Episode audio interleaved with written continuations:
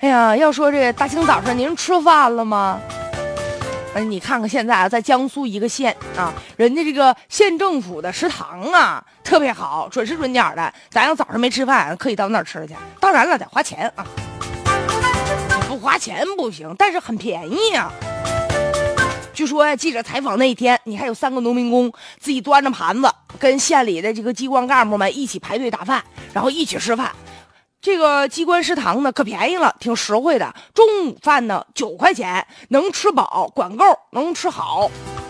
而且现在像这个社会呀，公开的来开放了，附近你像好多这个民工啊、居民呐，哎，他们就到这儿来吃饭，挺正常的，就像那街头快餐店一样，谁办卡谁来吃。你看这个东亮啊，就在这县里面做这个空调地暖工程的。他说他第一次来的时候，根本他都不信，说开什么玩笑啊！县政府食堂对外开放，农民工我们能随便进来吃？结果将信将疑，说试试吧。来了之后，哟，真没人盘问他。而且吧，也不会说，就吃饭的时候别人嫌你这穿的脏啊什么的，就是那种鄙视的眼神，没有，都挺正常的。哎呀，他把这饭吃完呢，他心里挺踏实啊。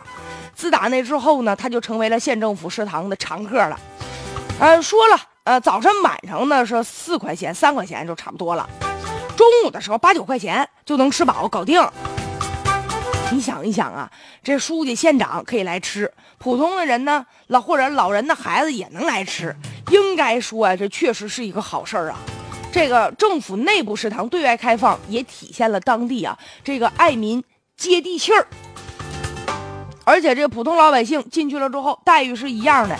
你说正好跟这个机关工作人员是吧，一个锅吃饭，咱也跟他唠一唠啊，有什么事儿？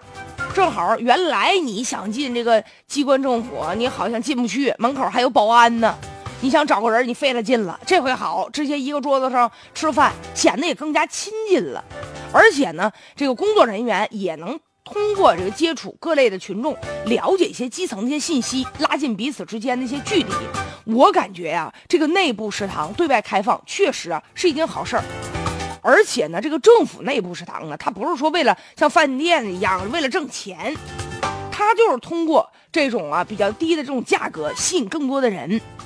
你看，如果说真的啊，要是能把这个一切都放在这个阳光下晒一晒的话，是不是？这我们也进去看看你们平时吃什么，别有这种什么奢侈浪费啊、大吃大喝的这种做法呀，也是一种监督的作用。